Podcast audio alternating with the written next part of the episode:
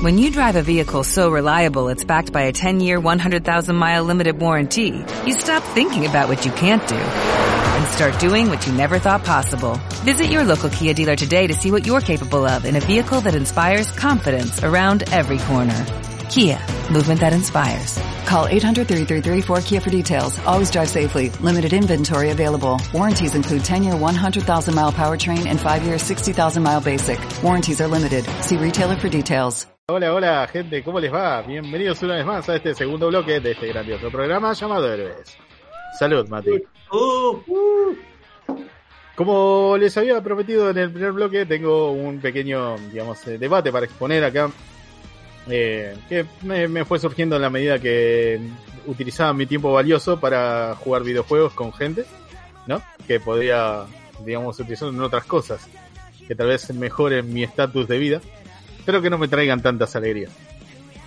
Eh, con respecto a los videojuegos competitivos, y sí, la verdad choca un poco con esto de que, digamos, para mí es un videojuego que es un entretenimiento.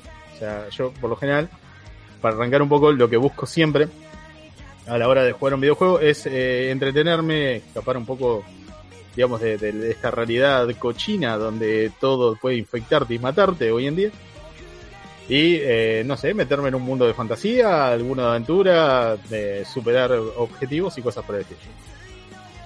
Eh, para arrancar, ¿no?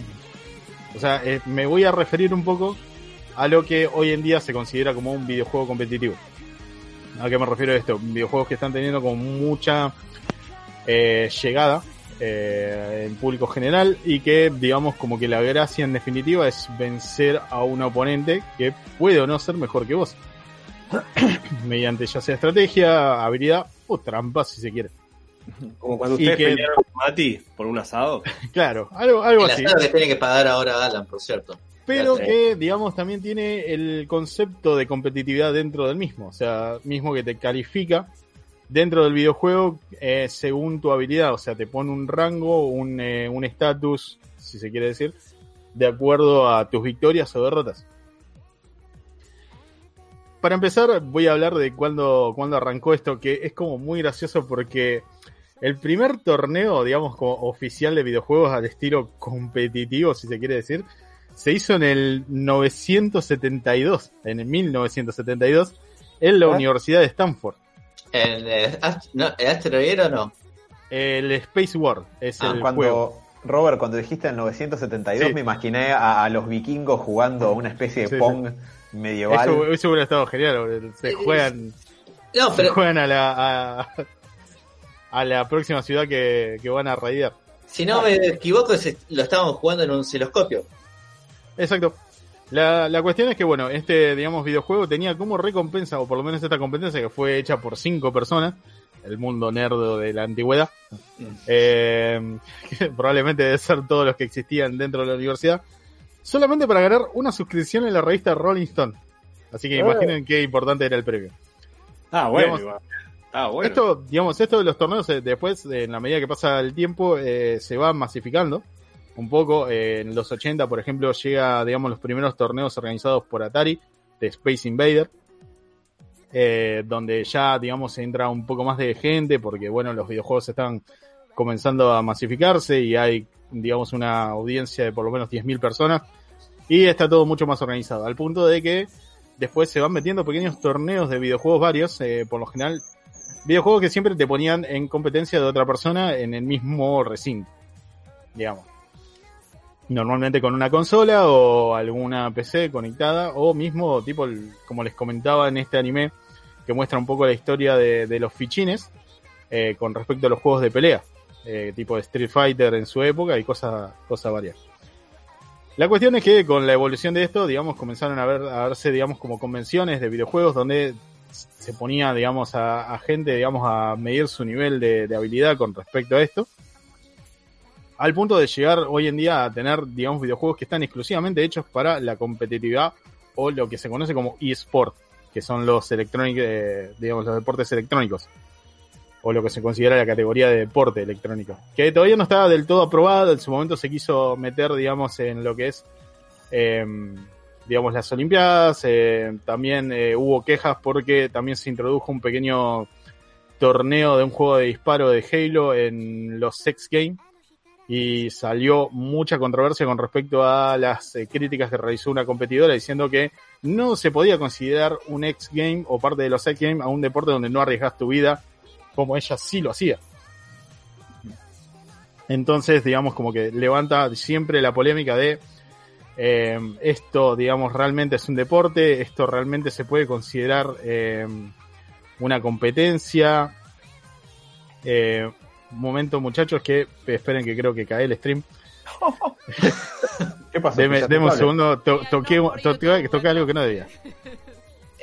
Ahí, va, ahí, va, ahí, lo, ahí lo recuperé. No, no, eh, ¿vieron cuando toca la barrita de costado a la derecha de, de, de la máquina? Que directamente te Para pone te el escritorio. Exacto. Sí.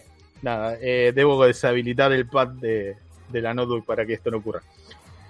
La cuestión es que siempre hubo, digamos, un, un debate en general sobre si podemos considerar los videojuegos o podemos hacer que los videojuegos sean un deporte y mismo, en este caso entra el tema de la competencia dentro del mismo. Dado que los videojuegos originalmente se habían, eh, digamos, creado como un medio de entretenimiento, y el entretenimiento básicamente es simplemente escapar, digamos, de, digamos, de un problema para poder relajarse, para poder entretenerse.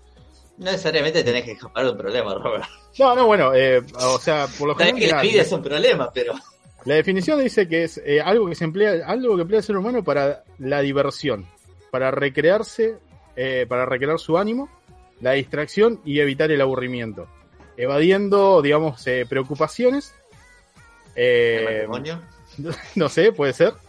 Es como era. digamos, a modo de deleite. No, porque claramente yo juego con mi marido, no evitas el matrimonio.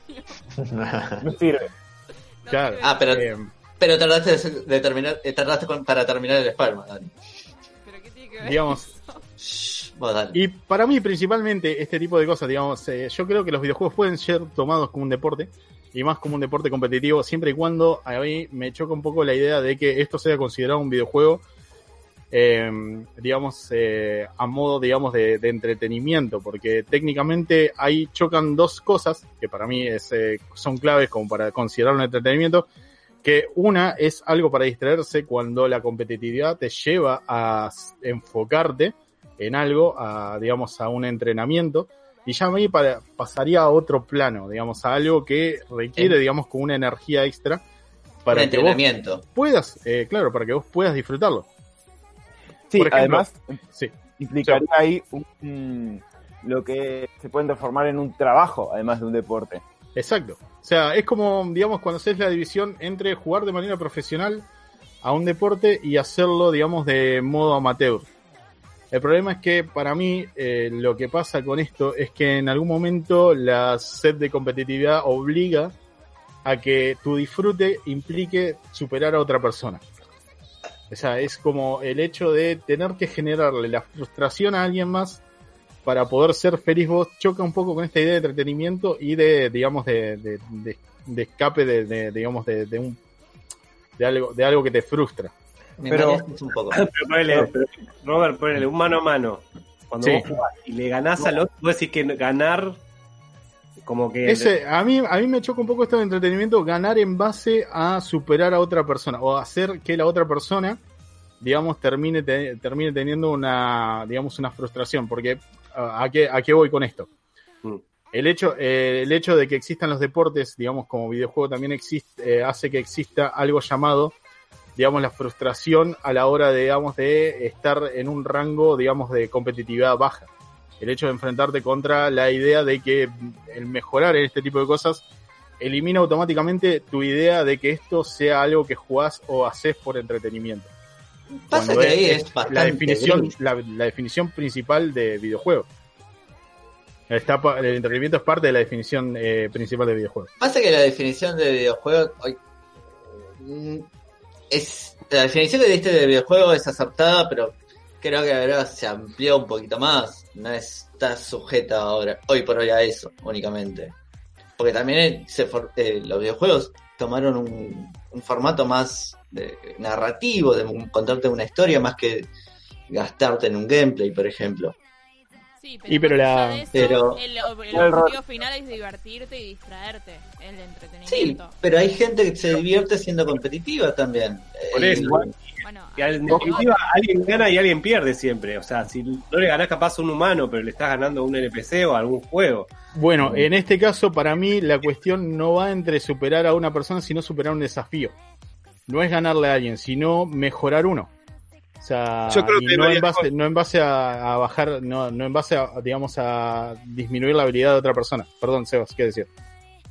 Para mí ahí Yo- está la clave. Sí. hay dos cosas interesantes para discutir ahí. En principio, lo que vos decías, esto de, de disfrutar por ganarle al otro, está un poco en esto de la cultura troll, que es bastante interesante y también tiene que bastante que ver con cómo nos relacionamos a veces de manera violenta con otros, que es que algunos juegan eh, no para divertirse con la manera que propone el juego, sino para ver sufrir al otro, digamos, en algún punto. Entonces, Eso es el tema, sí, sí.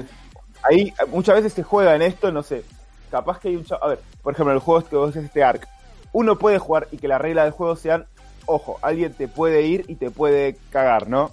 Pero hay otros que juegan literalmente para joder a los demás. Por ejemplo, eh, yo no estoy mucho juego online, pero Robert, vos habrás sufrido cuando se meten hackers ah, con, con todos los cheats, a- cheats acti- a- cheats activados en juego y juegan solamente para cagarle la partida a los demás.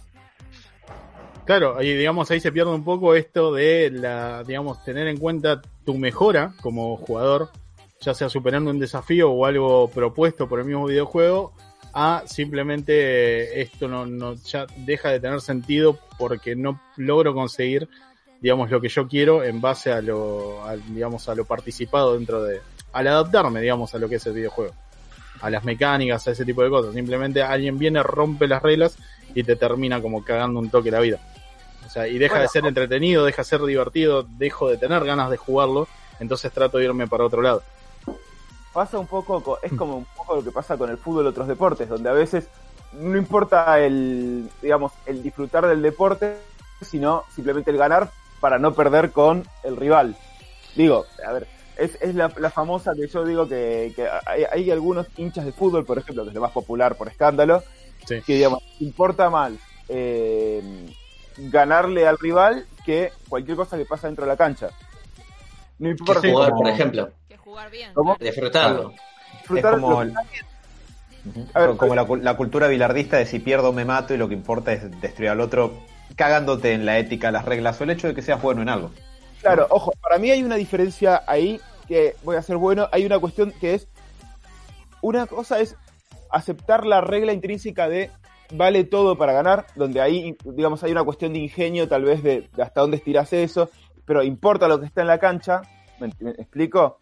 Que no Sí. sé, bueno, le voy a pegar una patada, pero bueno, es parte, me arriesgo una amarilla, pero bueno, es una cuestión que es criticable o no. Y otra cosa es, literalmente no importa lo que pase en la cancha. No, no es que importa solamente usar, que dentro de la cancha puedes usar cualquier regla, sino que lo único que importa es ganar. Es como si yo les digo, eh, es, es el famoso ganar co- como sea, no importa realmente qué carajo pasa dentro de la cancha. Entonces, por ejemplo, hay gente que está de acuerdo en que se gane eh, soborna- eh, un partido arreglado. Prefiere ganar un partido arreglado que que pase lo que sea.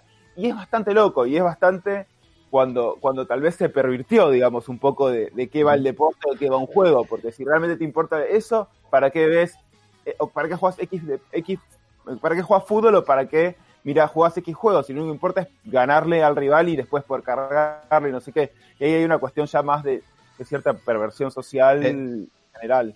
Tal cual, porque ahí, pe- perdón, menciono esto solo y... y Sí, no, te- adelante. O sea, esto es libre, es tipo un debate. Estoy tirando ideas como para demostrar un poco el punto al cual quiero empezar a separar un poco lo que es la competitividad o los videojuegos competitivos dentro de lo que es el mundo del videojuego en general como entretenimiento. Bien, Así Eh, yo- cualquier idea es bienvenida. perfecto. Yo no me considero una persona ni competitiva ni que disfrute competir, pero, o sea, soy medio un outsider quizás en, en esa modalidad en sí de hacer deporte, jugar videojuegos, etcétera, pero en lo que decía Sebas recién, no podía evitar pensar que, vamos a suponer, ¿no? Si eh, eh, operás desde la lógica de él, vale todo con tal de ganar. Y sos, no sé, un DT, un, sos un director técnico de un equipo de fútbol. Entonces, para ganar, sobornás a, no sé, a, jugadores del equipo rival o a los, eh, al, al juez de línea, al referí y eso, y ganás por eso. ¿Para qué te molestas en jugar al fútbol? Digo, ¿cuál es el sentido? Lo único que estás logrando es invertir dinero para obtener un resultado arbi- arbitrario. No tiene, ya ahí me parece que se desdibuja tanto la cuestión que pierde el sentido. O sea, no ganaste. O sea, te compraste un resultado. No, no, es, me parece algo que siquiera implica el concepto de ganar porque ya se desdibuja tanto en los términos en los que funciona la cuestión que deja de tener sentido. Pero bueno, Y eso ahí- era lo único que quería. Y ahí te lo meto a nivel con lo nivel social que te digo, con algo más cercano tal vez. Te hago el sigue- si a- vos decías el siguiente ejercicio me- mental a ciertas personas. ¿Qué preferís la- para la nueva película de DC? Que va a ser- no la Snyder Cut, ponemos la nueva película de Batman, ¿no? ¿Preferís que sea un tanque que le gane a, Mar- a Endgame, que saque el doble de vistas de Endgame y, y sea una película mediocre? ¿O que sea una película muy buena que la ames, pero sea un fracaso total? Y hay gente que lo duda, ¿eh? Seguro Sí, tal cual. que te va a decir, "Uy, no sé qué prefiere. Y ahí está totalmente pervertido, porque una película es para ir y ver y disfrutar la película, no para ganarle a Marvel o lo que sea. Y ahí te repito, ahí está la cuestión social que está más de fondo de todo y que, y que te come todo, te come lo... La competencia tóxica, digamos. Sí. Claro. Si el día de mañana tomo el, el control de- del país, o, o si Dios quiera, del planeta, eh, No, esa va a ser la pregunta no. con esa va a ser la pregunta con la que voy a decidir si mandar a gente en un cohete hacia el sol o no. ¿Qué preferís? ¿Que la próxima película de Batman sea chota pero triunfe comercialmente? ¿O que no le vaya también comercialmente pero que, que sea buena? Y si dicen que sea mediocre, los mando en un cohete al sol. Es como la entrada a tu paraíso, ¿no? Exactamente. Eh, pero si contesta bien, ¿sabes todas las cosas que tienen? Es una locura. Bueno, a ver, eh, retomando un poco lo que es la escena competitiva del videojuego, hay algo que, digamos, se empezó a hablar, eh, principalmente cuando el League of Legends, que es como uno de los representantes más grandes que por ahí, o por lo menos que más guita últimamente mueve en lo que es la escena competitiva del videojuego, junto al CSGO, digamos, al eh, Counter-Strike, y si se quiere Fortnite, pero en menor, eh, digamos, eh, menor cantidad, o por lo menos menor cantidad de eventos. Apareció dentro, digamos, del mundo de, de- de la competitividad el uso de la palabra il- el Elo Hell, o sea, como el infierno de Elo, por así decirlo. Que, digamos, el, el Elo técnicamente es un, eh, digamos, es un concepto que, digamos, se utiliza en el ajedrez competitivo para, eh, digamos, hacer un cálculo de tu nivel, o por lo menos de, digamos, tu, tu nivel competitivo dentro del ajedrez en base a un- una sumatoria eh, de derrotas, movimientos, eh, digamos, piezas perdidas y cosas por el estilo, para saber, digamos, más o menos a qué altura, digamos, del rango estás. Bueno, esto del rango competitivo es como muy, eh, muy presente en todos los videojuegos por una cuestión de que constantemente cada vez que entras en la escena competitiva estás eh, siendo juzgado por tus derrotas o tus aciertos eh, dentro del mismo, eh, dándote, tipo, por ejemplo, en el, en el Counter-Strike, el rango de plata, el rango de oro, y de ahí empezar a hacer tipo acá cruzada, así hasta llegar a la ofensiva global, que es como de los, eh, de los rangos más altos que hay, y que supuestamente demuestra ante los demás tu habilidad para poder, digamos, entrar en una escena, digamos, ya de, de- de competición internacional, si se quiere decir. Bueno, Fuera de que, ahí- bueno, últimamente también lo que necesitas es un poco de guita bancándote tu participación y que ganes las preliminares. Eh, un- no sé si será un requisito tan, tan clave. Eh, perdón, Sebas, ¿qué decías? que ahí hay otro factor que iba a poner, es que los videojuegos de algún modo se transformaron en una institución que regula y marca la manera en que nos relacionamos, nos relacionamos entre nosotros. Nosotros no tanto porque somos de otra generación que jugaba al Sega conectado con un transformador que se prendía a fuego, pero los pibitos que se ¿Cómo calentaba la- esa mierda? mal. Eh, los pibitos que se criaron más con la computadora, el LOL y toda esa mierda, es bastante como se regulan socialmente. Entonces, hay hasta cierto estatus social en ser rango Pepito, rango Oro, rango Piraña. Y, más si de eso después lo puedes traducir en ser youtuber, que también es como otro nivel de estatus social. Eh, y ahí, a ver, y el estatus social es un concepto que lo ves en monos directamente, está como muy, muy, muy ah, metido en nuestra cabeza de cómo nos relacionamos unos con otros. Y por eso ahí yo digo que ya ahí se empieza a, complicar el asunto. Claro. Bueno, en lo que es el videojuego, el- lo que es el Hilo Hell, si, si lo queremos mencionar así, es el tema de, digamos, eh, cómo, digamos, también el tema de emparejamiento a la hora de competir, el, dado que si vos tenés una larga cantidad de derrotas, ya sea por tu culpa, en este caso la mayoría de los videojuegos competitivos conllevan la idea de un equipo, sea, eh, lo, lo que pasa es que normalmente siempre caes en un rango el cual va a, digamos, a dejarte de en permanencia o va a dejarte en esta frustración de mantener siempre el mismo rango. Por ejemplo, si arrancaste, digamos, de manera floja en, en el mundo competitivo y empezaste a perder, perder, perder, automáticamente es como que te van a empezar a poner a gente más o menos del mismo nivel y esto implica encontrarte con gente troll, eh, gente que simplemente disfruta ver cómo la otra persona se enoja o se tiltea, como se dice ahora, eh, generándole frustración y el hecho de que la escena competitiva simplemente esté atada a que o mejores vos eh, de manera, digamos, eh, personal para poder llevar a tu equipo hacia la victoria, lo cual suele ser muy jodido cuando en, digamos, el equipo contra el que te enfrentás es un poco más, digamos, eh, parejo en lo que se refiere a habilidades y no tenés gente que simplemente está ahí para joderte la vida. Y después tenés la posibilidad de conseguir la, la cantidad, digamos, de personas para formar tu equipo y de esa manera poder avanzar juntos. Pero esto también conlleva a la idea de que tus compañeros tienen que estar a la altura de lo que vos necesitas. Entonces, lo que genera muchas veces es el hecho de sentir una presión eh, de parte, digamos, del equipo. eh, y no todo el mundo está dispuesto a aceptar que, digamos, la culpa de la derrota fue de uno, sino más bien de las personas que están, digamos, a su alrededor y que deberían haber actuado en consecuencias para evitar la derrota, simplemente tapando mis errores.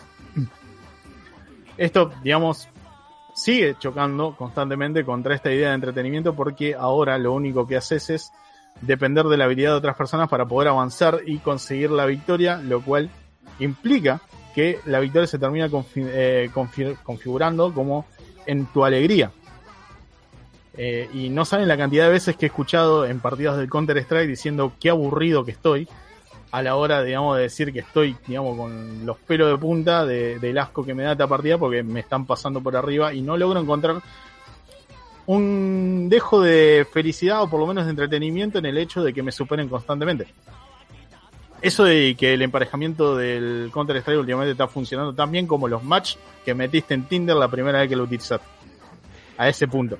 O sea, Robert, vos decís que eh, hay, hay todo un, una- un mecanismo de, de que si que, que solamente la victoria está asociada al disfrute. El hecho de jugar Mm. no tiene un valor en sí mismo a no ser que estés ganando. Claro, exacto. Eh, y digamos, esto digamos pasa automáticamente cuando ya entras directamente en lo que es.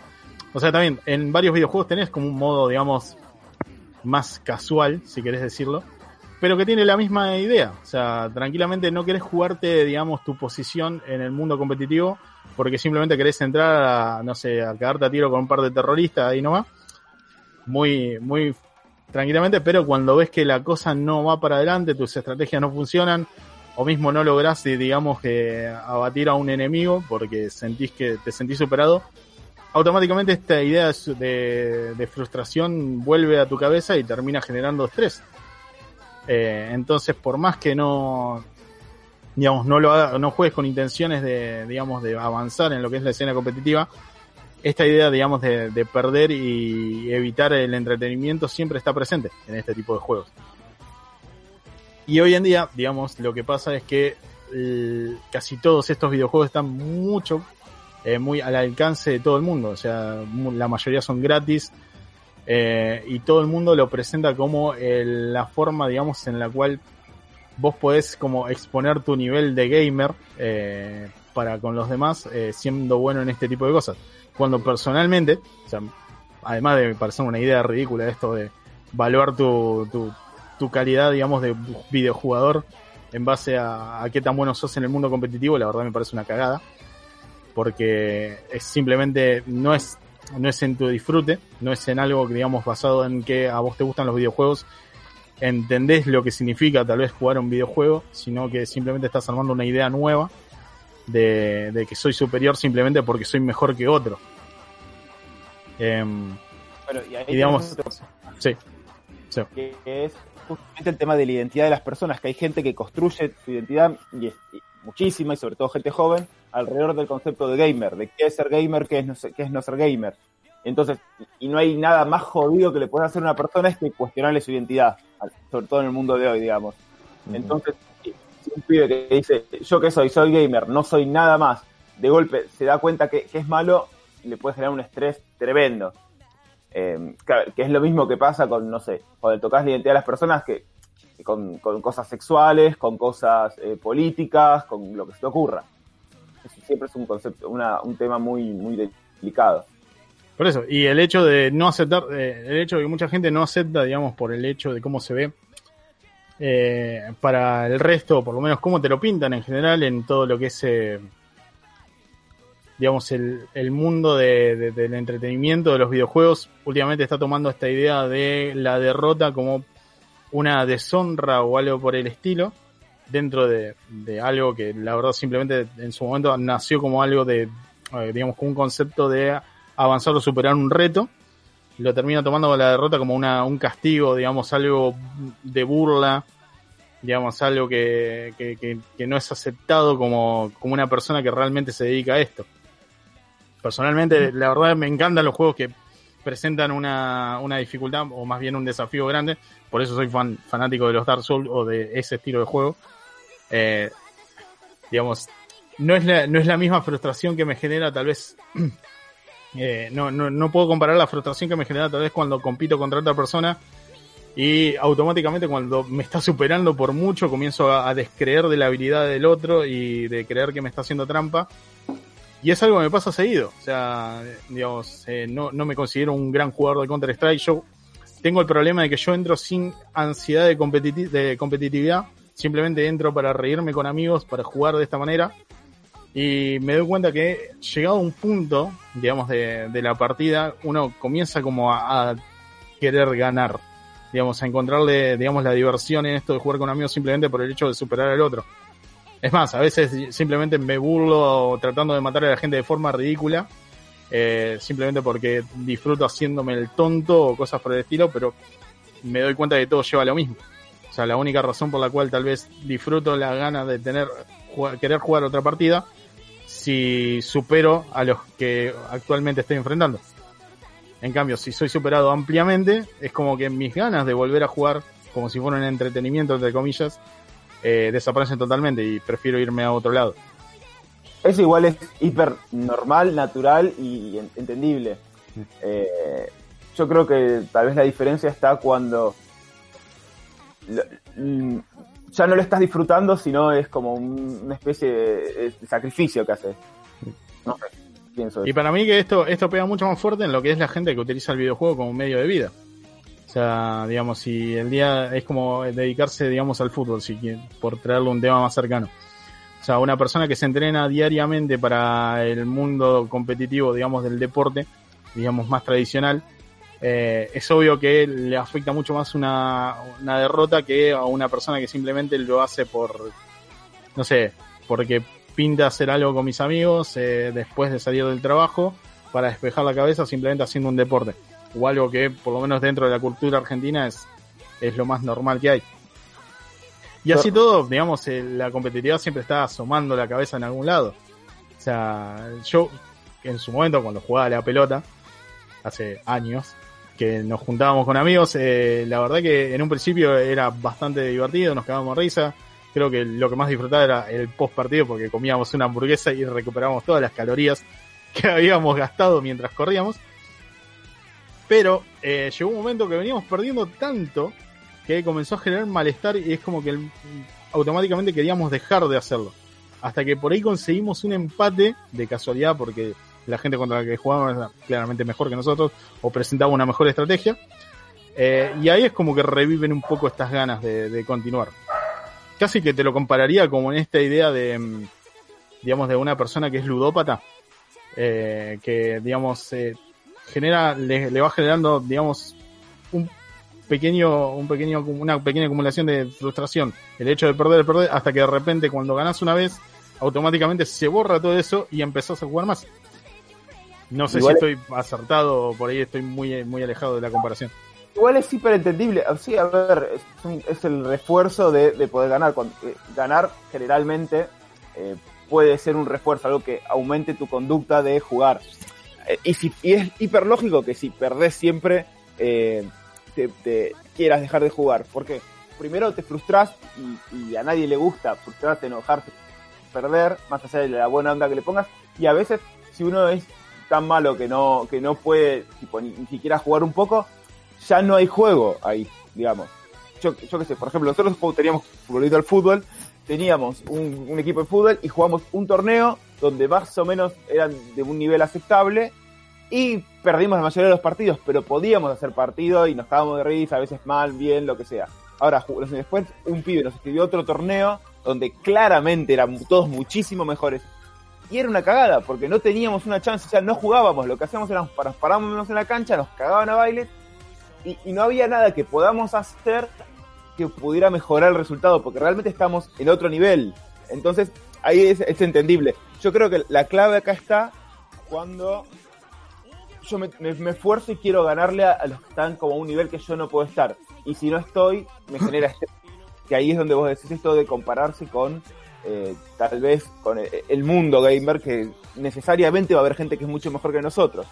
Claro, y además en este caso tenés la posibilidad de que, digamos, la escena competitiva está tan cerca, digamos, el hecho de poder compararte con los mejores está, digamos, simplemente lo que te hacen creer ellos es la mejora de tu habilidad, o, digamos, sos vos el único que, digamos, que puede llegar a, digamos, a generar, eh, digamos, eh, la competitividad suficiente como para poder alcanzar a estos tipos que vos crees que son como los mejores del mundo gamer o por lo menos de la escena competitiva, que al chocarte de entrada con esto de, digamos, de que tal vez tu habilidad no es la suficiente, no puedes ser el Maradona de los videojuegos arrastrando un grupo de muertos en su momento, metiendo todos los goles vos, eh, dejando parado todo el mundo y simplemente llevándote la victoria, fuera de que se puede. Eh, hay videojuegos que te lo permiten, pero estos, digamos, los más populares, normalmente requieren de un equipo que esté formado, incluso de un entrenamiento y de un entrenador, de alguien que te diga, digamos, en qué sos mejor y qué, qué sos peor. Otra cosa que para mí choca, o sea, también eh, con el hecho de, jugar un videojuego, para mí es un descubrimiento, por ejemplo, en videojuegos de, de pelea, el sentir, digamos, que sos, estás más cómodo en un, eh, con un luchador en otro, probando distintos, eh, jugadores, eh, digamos, distintos personajes y el que alguna persona te diga, mira, la verdad que estás mejor acá, digamos, posicionado en, este lugar, ¿por qué? Porque tu habilidad y tu conocimiento está más aplicable a esto, a, digamos, a esta posición. Es como siento que rompe con esta idea de eh, poder eh, superar un objetivo o mejorar vos mismo. O sea, como aprender las como aprender las mecánicas de un nuevo videojuego, eh, el, de- el descubrimiento, digamos, de, alguna habilidad nueva, el hecho de que te encierres en una posición para poder, digamos, ser óptimo para la victoria, es simplemente todo lo que creo contrario a, a lo que es un disfrutar un videojuego. Vos decís, Robert, que toda esta maquinaria de, de videojuegos, estas últimas competencias que se están haciendo, son eh, como que activan o son proclives, se dicen, para que todos estas, estos valores que vos no ponderas, que no te gustan, como que lo- los exalta más, decís, como que está todo muy armado para que un pibe se frustre por no ganar, por todo lo que venís mencionando. Decís como que los últimamente la industria como que está fomentando eso y no como los valores de ok, superate a vos mismo, tipo, mejorá, fíjate de jugar mejor. ¿A eso vas, Robert? En parte sí, tampoco es como que los eliminaría de la, de la ecuación. O sea, para mí debería separarse en esta idea de, un videojuego, eh, digamos, de un entretenimiento, con respecto a lo que es una competencia. Porque, digamos, tan, tan difusa y es como tan reciente toda esta, toda esta movida de usar los videojuegos como si fueran un medio competitivo y un deporte, eh, que hoy en día, digamos, uno, digamos, incluso puede pensar que, no sé, eh, simplemente lo que vale como un videojuego es eh, ser mejor que el otro. Cuando para mí es algo totalmente contrario. O sea, para mí podés eliminar, digamos, a- al competidor, eh, digamos, humano. Ya, tal vez de un videojuego de pelea no. Porque tal vez tiene otra, tiene otra onda, pero hay videojuegos en los cuales los podés sacar de la ecuación y no rompes, digamos, con esta idea de, de- un videojuego. Sin necesidad, digamos, de estar compitiendo constantemente contra un humano, simplemente poniéndote un desafío, incluso poniéndote vos un autodesafío, como me pasaba a mí en su momento con, por ejemplo, los videojuegos de Mega Man, que me encantaban, eh, me los empecé a pasar, digamos, cada vez con menos armaduras, menos aditamento y cosas, hasta que literalmente casi desnudo, eh, solamente con el rayito para, para probar mi habilidad, para ver qué, qué, qué, qué se sentía, digamos, jugarlo así, si puedo superar esta dificultad. Pero siendo que tenés que superar a otra persona, para mí esto, digamos, como que genera la idea de que simplemente sos malo, digamos, y es, va a ser difícil que la cosa mejore. Al menos que, digamos, cambies esta idea que tenés de eh, aprendizaje para un videojuego. O sea, no, no depende de vos, sino que te empieces a mirar al otro, empieces a copiar estrategias, eh, veas a los mejores y automáticamente pierdas esta idea de ser individual dentro de, la, a, la hora, a la hora de jugar un videojuego. Digamos, no ser vos, sino tratar de copiar al otro, simplemente para mejorar y llegar a un reconocimiento que tal vez no hace falta. Digamos, tal vez no lo necesitas para poder entretenerte. No sé si por ahí me fui demasiado o sea, al carajo. no, es que me parece que era como decía Seba, hay muchos factores para que pasen todo lo que decís vos, que creo que estamos de acuerdo, no está bueno todo el que, lo que está generando a veces la, la alta competencia o este tipo de juegos. Pero también es, eh, me parece que también está bueno dar la opción, o sea, si vos querés, no sé, frustrarte porque no ganás, podés jugar este tipo de juegos y si no, podés jugar a otro. No, perdón, ¿eh? A mí me parece que lo que. Yo creo que lo que hizo el Robert respecto al eh, jugarse y superarse y toparte con alguien mejor, te frustras, que eso es cierto y es válido. Pero no tan solo ocurre en los juegos competitivos, sino en los juegos de un solo jugador.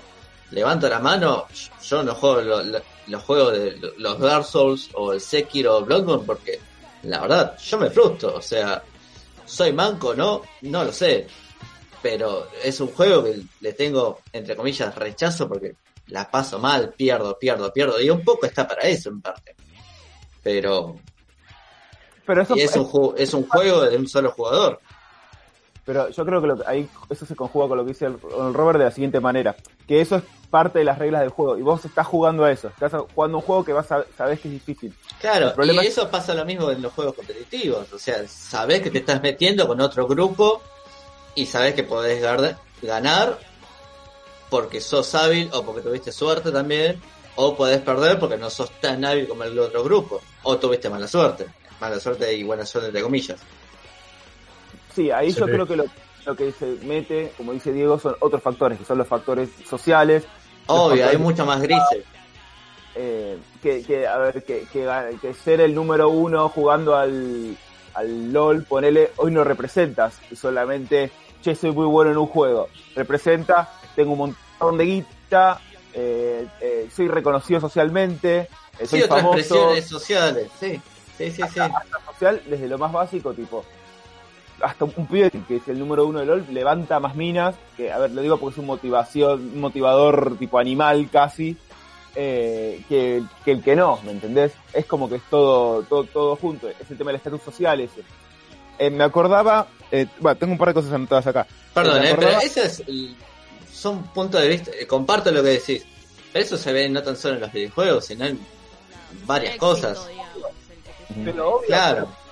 pasa lo mismo en todo. Hay un montón de músicos. Es la famosa de que sacaron el, el álbum número 40 de la banda y vos ya sabés que no tienen más ganas de tocar y se notan los temas que están tipo hiper regurgitados. Los Rolling Stones. Barde digamos. Ay, pensé que ibas a bardear a Metallica, boludo. Bueno, Metallica no hace falta, ¿verdad? Ah, eh. Metallica, más que La la cara de Alan. Te juro que iba a decir bardeo a Metallica en 3, 2, Perdón, perdón, a mí me gusta Iron Maiden, pero Uf, ¿cuántos también. discos tiene Iron Maiden? Pero no, pero, por ejemplo, pero a ver, una, una cosa no te dicho de la otra, pero para Te quiero, Metallica, Alan, pero... no, te, no, te digo que, no te digo que 100%, pero es un poco tu trabajo y se conjugan Sí. otras cosas. Que, A ver, si mañana Lars viene y dice, ¿saben qué? Me hinché los huevos, quiero tocar cumbia ahora, ¿no? No, es, que, quiero tocar totalmente. es que pasa eso, perdón, me meto por el lado de la música que me gusta mucho, Dale. pero el músico, o sea, cuando ya hay una banda y ya hay una trayectoria, deja de ser ese hobby y es un laburo. que se no. aplica que se aplica a todo lo que estamos diciendo que todo esto arranca como algo con un carácter recreativo o de disfrute o de hobby o lo que sea Que no sé y- cuántas veces dije entretenimiento en el video. bueno pero digo un conteo.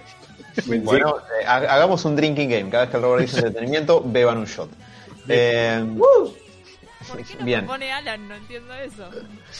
Para que la gente se divierta. no sé. Porque claramente quiere ser el juez.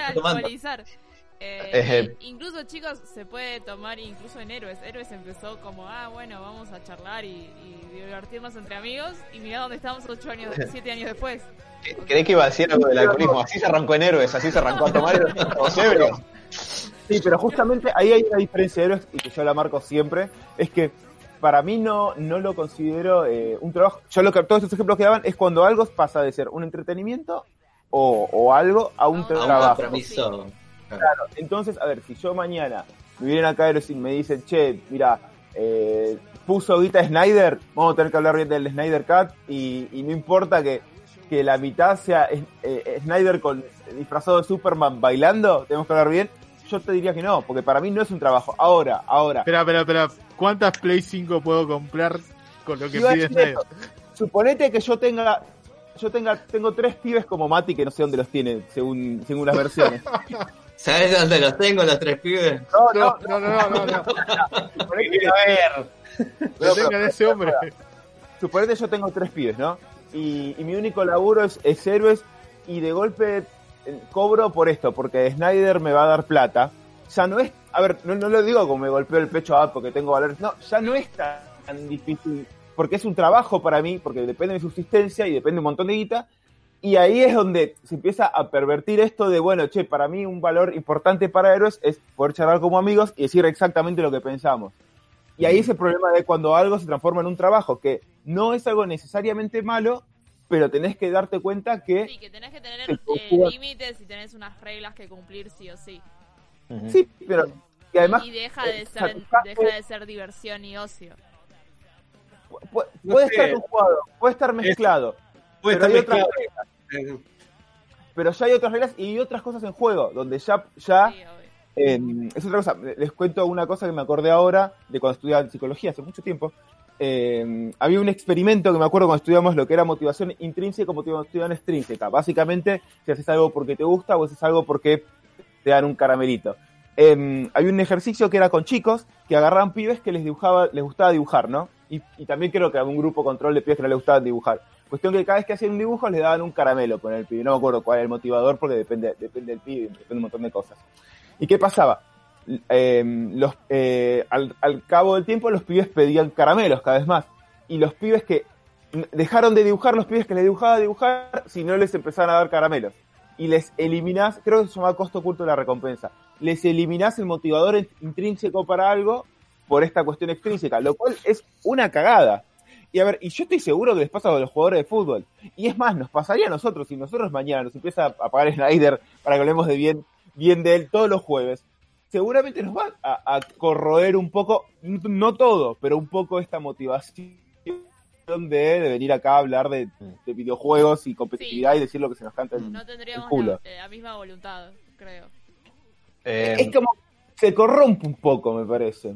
Yo eh, justamente lo, lo único que me faltó, que me quedó ahí en, el- en el tintero de lo que estaba comentando recién, era, y que tiene mucho que ver con, con esto que están mencionando, especialmente lo que dice Sebas, pero alguien también lo, lo mencionó en los términos No, que hace un ratito, es que en el Snyder Cut, eh, no, es que si vos arrancás a hacer algo con fines de, disfrute, recreativos, de, ocio, de exploración artística, de lo que fuera, y eso pasa a convertirse en, vamos a suponer que sea tu laburo, ni siquiera una entrada de dinero, ¿no? Ponerle que sea tu laburo o algo que haces por trabajo, la actividad puede parecerse, la manera de hacerla puede ser similar, pero el objetivo con el que lo hacías cambió, las reglas del juego cambiaron, ya no es lo mismo, porque no el papel que eso cumple en tu vida ya no es el que había cumplido en un primer lugar, deja de ser recreativo y por disfrute y pasa a ser un medio de subsistencia o una forma de obtener cosas como reconocimiento social y todas estas cosas que ¿Lo puedo resumir en una palabra?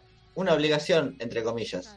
Bien. Y esa ese sentimiento de obligación es lo que pesa y es lo que comentaba Sebas.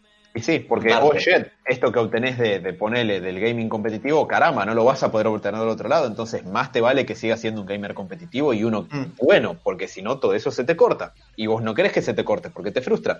Y es exactamente como el experimento este que Sebas decía recién que, que hicieron con, con pibitos. Pibitos. Bueno, a mí, por, por ejemplo, el hecho de que sea tan popular el gaming competitivo y este tipo, digamos, de digamos de, de- de suerte de videojuegos, porque la verdad, personalmente, por cómo inicié yo en el mundo de los videojuegos, me choca, me choca mucho con mi idea.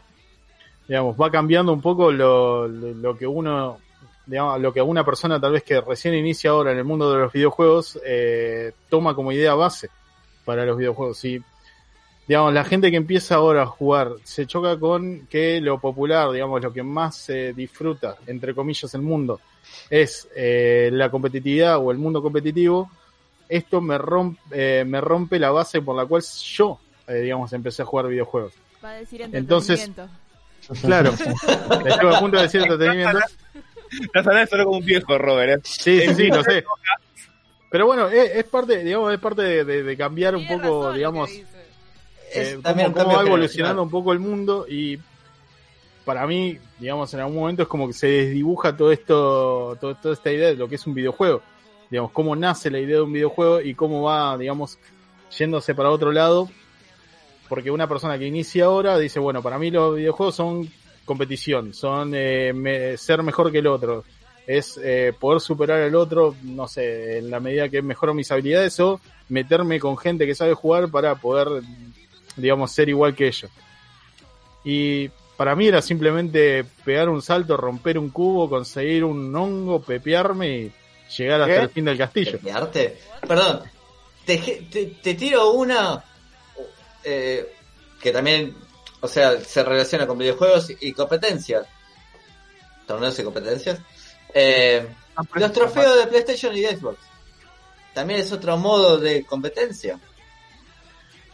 ¿Sabes qué? Ahí me parece que ya va más por el hecho de mejorar tu habilidad o mismo de, mm, digamos, de una, digamos, una especie de autosuperación o, o objetivo, digamos, pero propio. No, ya, para mí entra el modo competitivo cuando Mm. empezás a compararte con otra persona. Y bueno, es que justamente los, estos trofeos que te tira Sony, Xbox o Steam, eh, te tira un porcentaje de cuántas personas lo sacaron, cuántas personas lo lograron y así.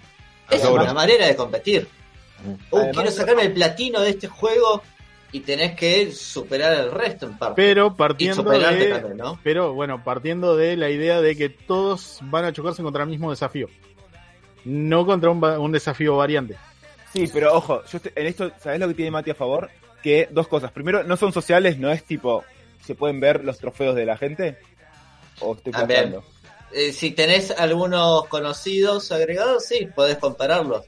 Pero de, de- estadística general. de por sí Y otra, podés ver un porcentaje de cuántos personas, no de cuántas personas, o sea, en números, pero te dieron un porcentaje de este es un premio raro, un 3% lo sacó de los que lo jugaron.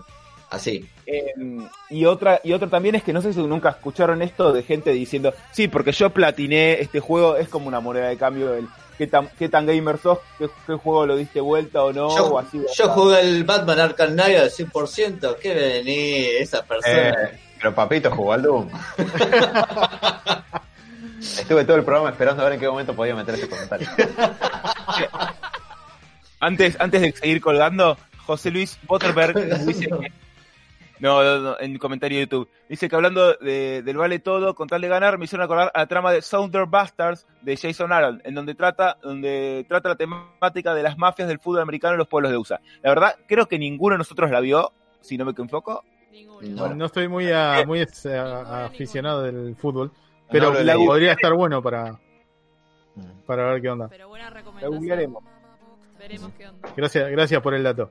Eh, O sea, la verdad entiendo, entiendo a qué se refiere Mati, pero a mí me, me parte un poco la, la, la idea esta de que no, no, eh, de que todo, todo el mundo que quiera, digamos, conseguir determinado trofeo está atado no a superar la habilidad de otro, sino a superar un desafío del eh, que impone el mismo videojuego. Está Ah, ese hay algunos que son exagerados, como pasaba en su momento con el Super Smash de GameCube, que tenías que jugar 100 peleas seguidas para poder desbloquear a Mewtwo, lo cual era una locura, y por lo general uno no se vanagloriaba de esto, sino que rogaba al no sé, al dios más cercano que tenía, que no se te corte la luz, te explote la consola y que tu viejo no pensara que estuvieras enfermo. Sí, no, porque hay gente que se pone a decir, no, quiero desbloquear este trofeo de que tengo que bajar, no sé, 10 muñecos en 5 segundos.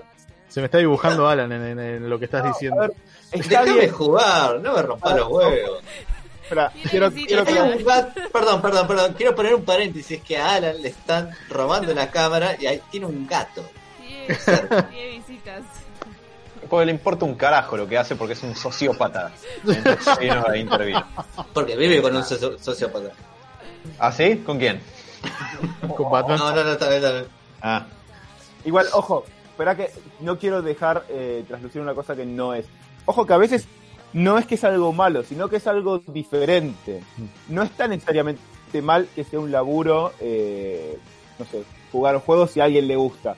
Eh, el problema es tener claro el costo y beneficio de todas estas cosas que, que se te van metiendo, sino, yo qué sé, Sí. a ver, no, Hay competencia sana estar- también. Y no estar atrapado en eso, porque ponerle que o sea, el chabón era re bueno y lo obligaron a empezar a competir, a competir, y el chabón ya no quiere saber nada con eso. Y, y lo dejó Que es un de poco lo que se vio.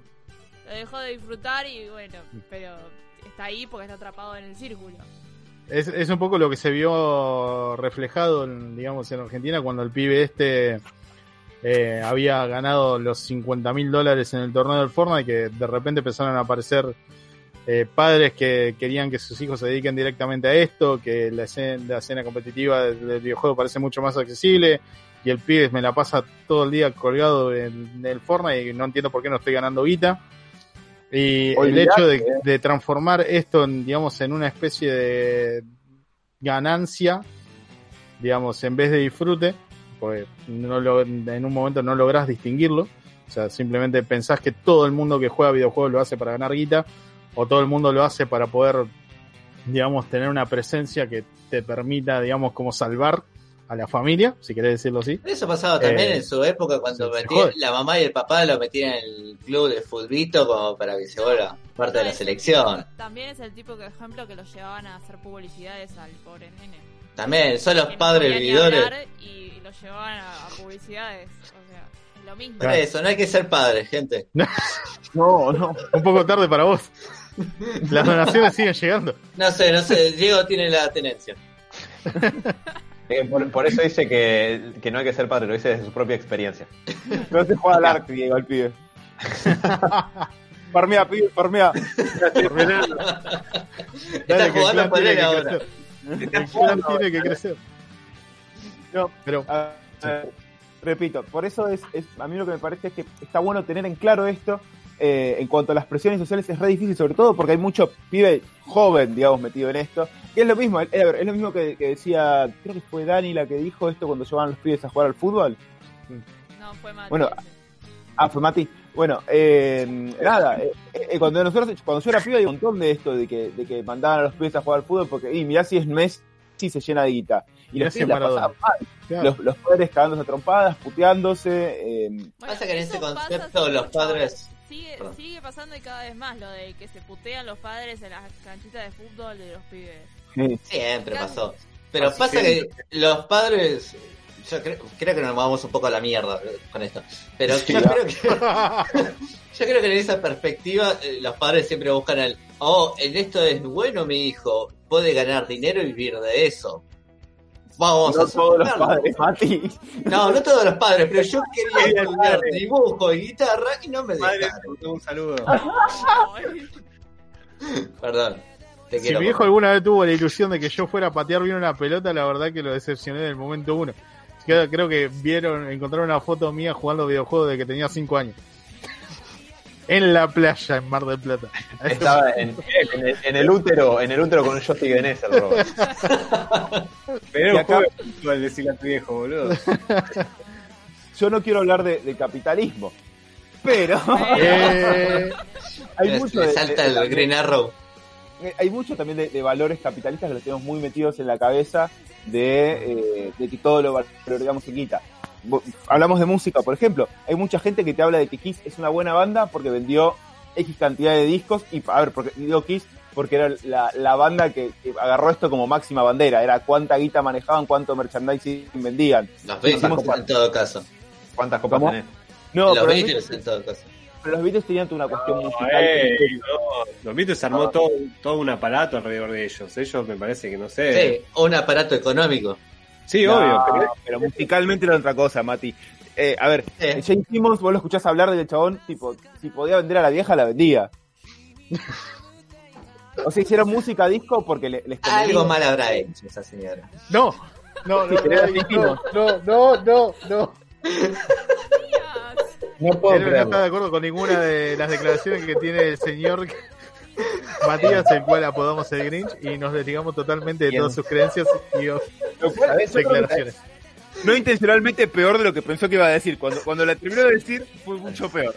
¿Y ¿Sabes qué es lo peor? ¿Sabes qué es lo- la, la línea más nefasta que cruzó? Defendió a Gene Simmons. Para mí es lo peor que hay. Como per- pero como persona encima lo. Fue una broma, chicos.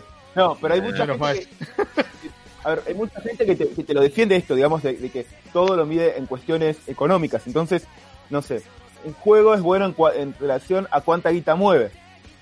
O, Sí, o vos sí. sos bueno o disfrutás un juego en relación a cuánta guita podés mover con eso, ¿me entendés? Es también otro otro factor, digamos, que, que está metido también en todo, porque nos podemos meter en la música con esto, nos podemos meter en el fútbol, en todo. Eh, y, para mí hay algo, hay algo con eso que va por va para otro debate si quieren. Pero me pasa últimamente que la gente que está como en contra de esto de lo popular, si se quiere decir, eh, tampoco tiene buenos argumentos a la hora de, digamos, de, de intentar romperlo. O sea, porque mucha gente lo que le pasa es simplemente que critica lo popular y simplemente debería darte vergüenza el apoyar algo que se supone que le gusta a todo el mundo. El, el ejemplo, digamos, que más eh, me llama la atención es The Last of Us, que tiene dos críticas totalmente distintas. Digamos, y está bien, entiendo que sea por otro lado, pero el hecho de que sea un videojuego que todo el mundo espera, que, mm, digamos, se la rompió, digamos, con su primera entrega, y ahora, digamos, todo el mundo genera un montón de expectativa por la segunda parte, eh, termina generando que la gente que tal vez eh, no termina de agradarle de todo, termina agarrándose de la idea de, no, es popular, la verdad, me, me huevo, me voy a jugar un juego indie que la verdad tiene mucho más corazón y alma y no está contaminado por Sí, toda esta idea capitalista. Eh, Eh, y hoy en día se habla mucho de esto, de la vergüenza de, de- de querer algo popular. Como por ejemplo, no sé, sos una persona que le gusta el metal. Ah, seguramente te gusta Metallica y toda esa banda que son así como super capitalistas y solamente piensan en ganar guita. ¿Nunca te pasó? No, ¿con quién hablas que habla así? No, bueno, la persona con la que hablaba tenía un pequeño problema, pero bueno. Eh, No, pasa perdón. que, no, igual No. Me, me- me sorprendió algo. Eh, siempre me encontré con el argumento contrario. Yo escucho metal de toda la vida y por lo general el metalero es el que se pone en la postura de anti-mainstream. No al revés. Aunque, qué sé yo, Y- capaz de cambiar las igual, cosas. eh, la imagen del metalero, del punk, son contradictorios. O sea, el punk es, el- es un género recontra, nació siendo un- casi un género popero. Eh, qué sé yo. Ok. Esta, esta no es una discusión que tengamos que tener ahora. ¿eh? Está bien, perdón. Claro, No, por eso dije, por eso dije que tal vez se iba a ir a la mierda y va para otro debate. Perdón, perdón, me cuesta no meterme en la música. No, no, no, está bien, está totalmente entendido. No, Pero bueno, digamos, Ahí yo creo que lo, yo creo que lo que está en juego ahí, es, repito, vuelvo a algo, algo que decíamos antes, es el tema de la identidad y cómo nos relacionamos con nuestra propia identidad. Es que en la sociedad occidental, sobre todo, tenemos mucho esto de quiénes somos, de responder la pregunta de quién somos y en general. Sí, pero, pero es gracioso como en su momento eh, nuestra identidad la construíamos en relación a ser normales y ser lo más parecido a lo, lo más normal que se pueda. Entonces tenés toda esta El cuestión de el- el- sí, pero el que era el raro era como el Paria. el, el paria, digamos. Sí, tenías Y que ahora- crecer. Claro. Y si no, a ver, si, si eras gay, eras como un raro, si eras punk, eras como raro, y era como algo malo, salvo la gente que buscaba eso por motivos particulares. De hecho, bueno, no, no, con que era la identidad sexual, iba más por el lado más accesorio de identidad. Pero, y el tema, ahora, lo gracioso es que yo creo que, por valores capitalistas, porque ahora voy a explicar por qué, ahora es al revés. Ahora, para saber vos quién sos, es qué es lo que te diferencia de lo- de- del populacho, ¿entendés? ¿Qué es lo que te hace diferente a los demás? Al estar... Las que- minorías, entre comillas. Sí, pero yo creo que la respuesta es en general, porque vale para todos, porque todo el mundo cree que es o más inteligente que, que el promedio, o diferente en que le gusta mejor música que el promedio, o que viaja y por eso tiene otras experiencias que el promedio. Y, y ahí yo creo que juegan dos cosas. Uno, que estamos expuestos a más personas. Ahora, antes cuando éramos menos, era como mm, tenías más fácil tu lugar y ahora que estás expuesto a 30 millones de personas y entonces si vos decís, sí, a mí me gusta Batman y el, y, y el metal y capaz que Zárate eras el único que le gusta esa combinación de cosas. Ahora, en el mundo tenés 3 millones Hay de personas. entonces y es más difícil decir quién sos vos. Ah, vos sos igual a todos los demás. Y, y ahí yo creo que otra vez, por esto de hablar de los valores capitalistas, es que cómo, cómo sos diferente consumiendo cosas que te hacen diferente. Entonces, vos tenés desde el papel higiénico hasta las salchichas que expresan tu identidad y te hacen ser único y tener más experiencias. Como los regalos. Quiero, Yo quiero como papas algo. Perdón, quiero decir algo. Eh, Matías me está agrediendo muchísimo. el día de hoy. No sé por qué. advirtió al principio del Son- programa, así que. Alan, Alan, Ahora Spoilers, estás autorizado a ir a cagarlo a trompada. No, yo no espera, ¿qué dijo Seba? me puede destruir con una simple palabra, Alan. No. Sí, sí, sí, con, con spoilers desde Last of Us 2. Me fumó unos cuantos además, pero no lo voy a hacer. No, qué mal. Eh, pero sí, eh, existe. ¿Sabías, ¿qué? Mati, que Joel se hace transexual? ¿Qué? Y- ¿Sabías que se hace transexual, Mati? No, pero creo que sé que hay trans en el juego. Ese- Seba, ¿podés no, dejar de intentar volver loco a Mati? eh, es verdad. Igual no te estoy atacando directamente, no seas tan No, es verdad, es de forma indirecta, pero. Igual- haciendo todo lo que te gusta. Andy, ¿cómo lo estás atacando? Era el único metalero y que Claro, boludo. como. Es muy puntal que es para boludo. Me bardea Metallica, me Eh, a mí me gusta Maiden, pero ¿cuántos discos tiene? Ya es como un copy-paste. Irrelevante esta discusión, aunque espero que Pero eh, no, estoy de acuerdo con lo, que, con lo que dice Sebas. El capitalismo tiene esta forma de, digamos, siempre mientras subsiste, y quizás sea el único sistema imperante que veamos eh, en nuestro tiempo de vida en este mundo. Sería bastante raro que algo cambie. Tenemos. Cuando, cuando editen esta parte, ¿pueden poner el himno de la Unión Soviética de fondo? Dale. Por favor. Estamos en Eh. el minuto más o menos 2 con 2 horas 38. Bien, fantástico. Eh, porque, digamos, siempre y cuando sea el sistema que eh, enmarca todas las, demás cuestiones que estamos hablando, quiere decir que, nos guste o no, operamos bajo sus reglas en, en- en mayor o menor medida. Y eh, la manera en la que un sistema se sostiene haciendo eso es adaptándose al cambio, porque si no se, se quiebra y, empieza a zozobrar hasta que es reemplazado por otro sistema. Y en este punto, eh, por ejemplo, si en un punto existió la rebeldía contra el capitalismo y contra el sistema, ¿qué, qué hace el sistema? Absorbe eso y lo convierte en, En en punk un... eh, Perdón.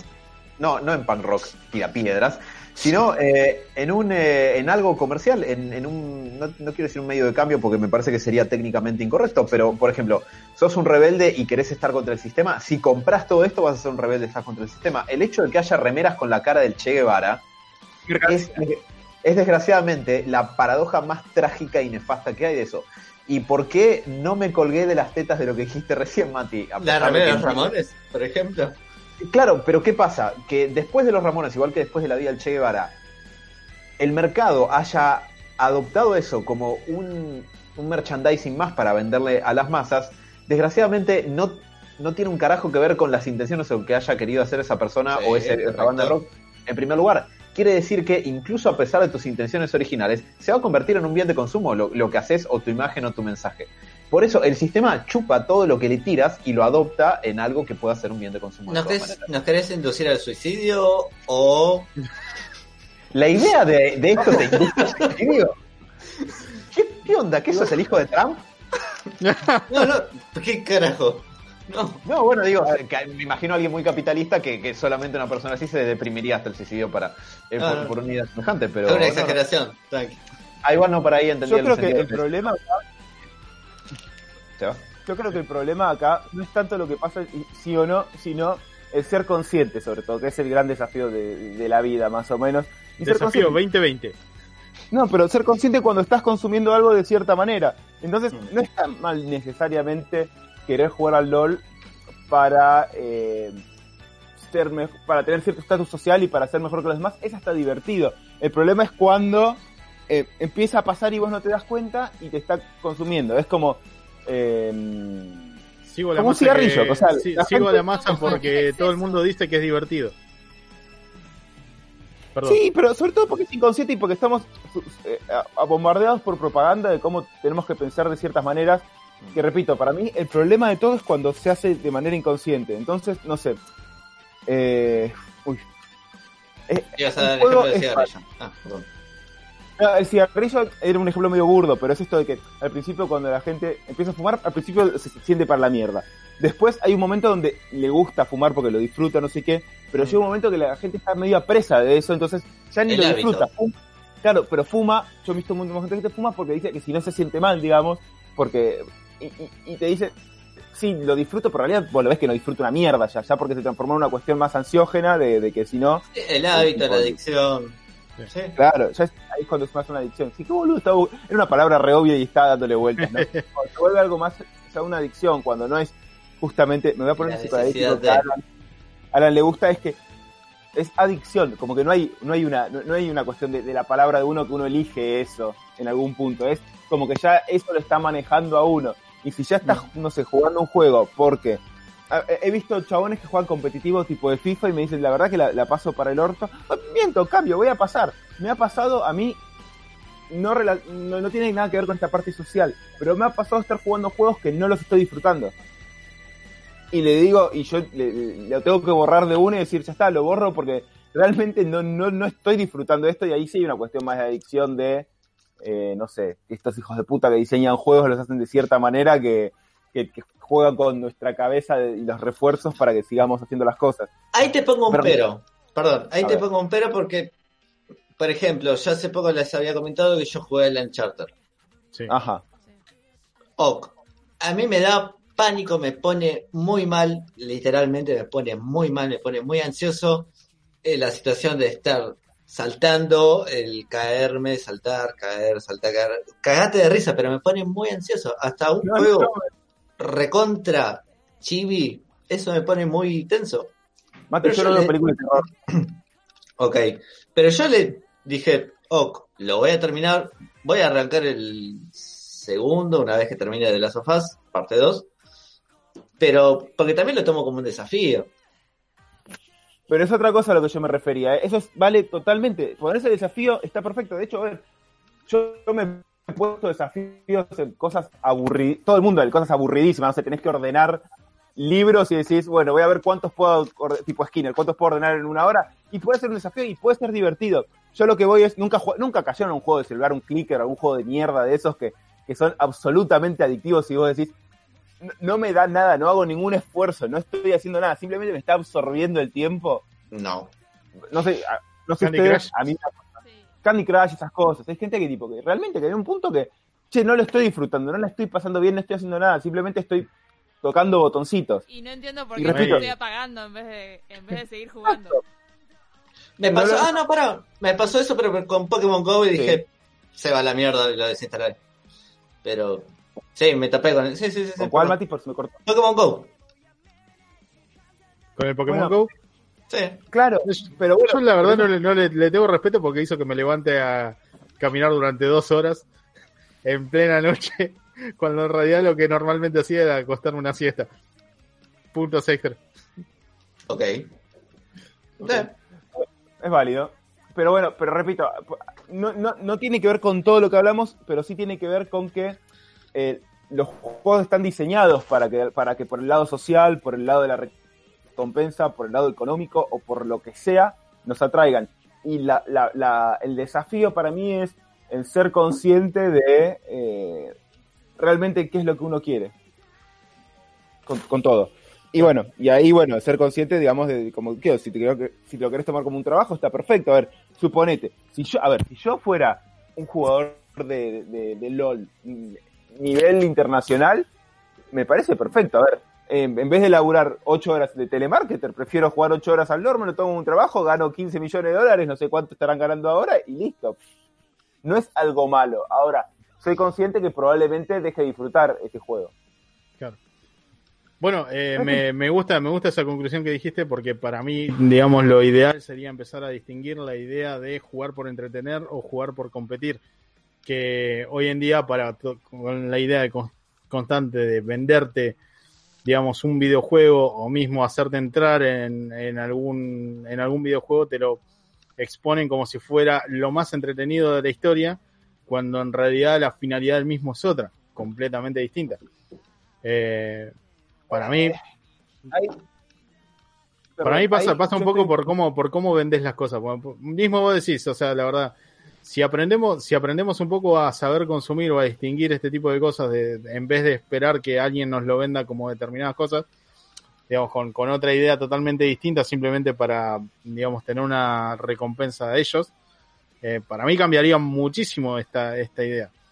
O sea, no, a ver, porque no puedo asociar la competitividad al entretenimiento, para mí. Para mí en un momento es como que si sos parte de la, de la competitividad, el entretenimiento se, se corrompe y termina quedando muy lejos.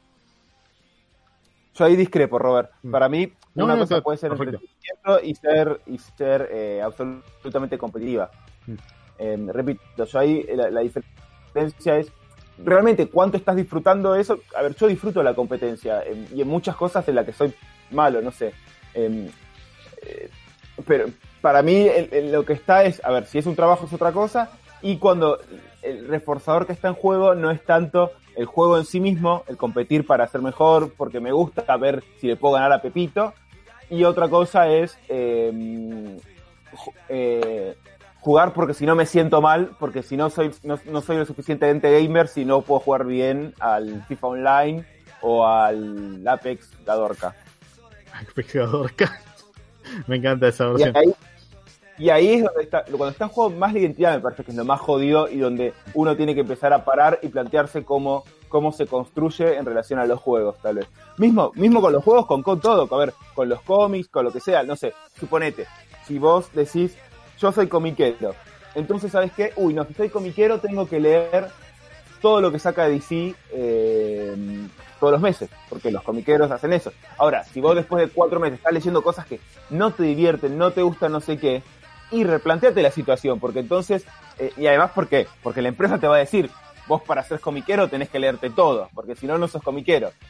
Y ahí es donde, repito, donde está el tema de ser consciente. A ver, uno después puede elegir conscientemente. No, no, para mí es un valor importante ser eh, comiquero y para mí lo, es re importante saber todo lo que saca DC o Marvel o Perdorcha. Porque para mí es algo que tiene mucho sentido. Y bueno, ok, va por tu decisión personal, pero sé consciente que es una decisión personal, sé consciente de lo que estás poniendo en juego y sé consciente sobre todo, y otra vez el himno de Rusia de fondo, que la empresa quiere que vos pienses que es necesario estar 400 millones de horas o comprar 400 millones de cosas para ser realmente gamer, comiquero, eh, eh, fan Por de, esa venta de pertenecer a esta familia, entre comillas. Sí, de, Perteneces a este grupito. De- sé fan de esto, vos sos fan de tal cosa y es como sos fan de tal cosa, vas a querer dinero. Y en gran medida, en gran medida sí. De hecho, me parece que hay maneras más o menos siniestras de lograrlo. Acá me voy a ir un cachito de lo que tiene más que ver con la competitividad, para más algo que tiene que ver con el consumo. Pero, por ejemplo, no sé, si yo estoy dentro del grupo de gente al que le gusta algo, por ejemplo, sale una edición de colección del Arkham Knight, por ejemplo, para mí, para mí está bien que salga. Yo probablemente tenga interés en comprármela porque ya me gusta eso. Pero es algo mucho más choto y mucho más nefasto que te digan, hey, solamente los verdaderos fans tienen esto, es una nefasteada. Es como si yo te hiciera la truchada hacerte un certificado oficial de fan de algo. ¿Se puede ser más trucho?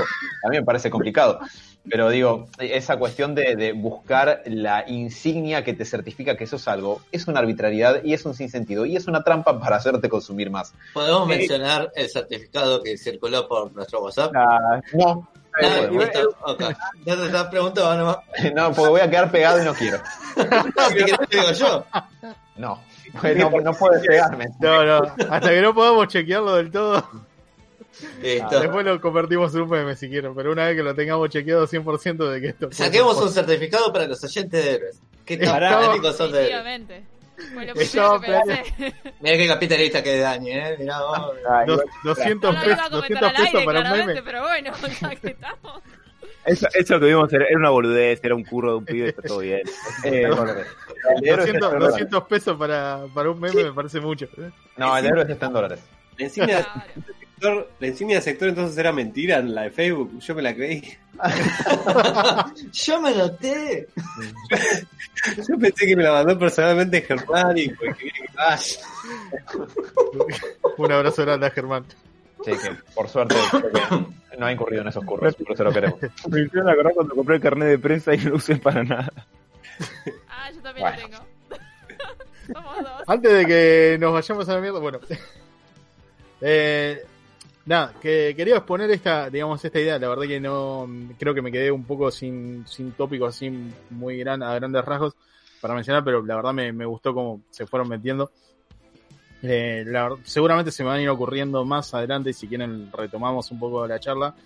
Incluso si esto evoluciona pega un volantazo y de repente, no sé, directamente todos los videojuegos que salen de acá en adelante son competitivos y tengo que cambiar la norma eh, de mi vida en general, lo cual espero que no ocurra. Eh, me, me gustó mucho, digamos, los aportes que hicieron. No sé si alguno quiere mencionar alguna cosa extra, o sea, para ir dando cierre, digamos, a- al tema. Eh, Me parece que Robert, lo que pedís es un mundo mejor, me, me parece, más que los videojuegos, porque Tienen abogados. Ey, no, pará, necesito abogados y muchos. Sal- saludos a. Mariano. Bueno, bueno, era una referencia a los Simpsons, che. Sí, está muy bien. Menos mal. Te queremos, Eh, Mariano. pero bueno, sí, sí, sí, te queremos mañana y esperemos tenerte pronto. Mm.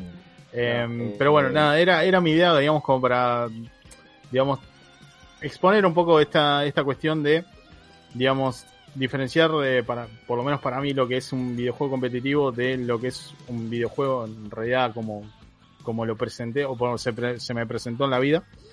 Y esta idea de entretenimiento, shock, de cerveza, y, digamos, eh, competitividad o esfuerzo, eh, o digamos como lo quieran llamar.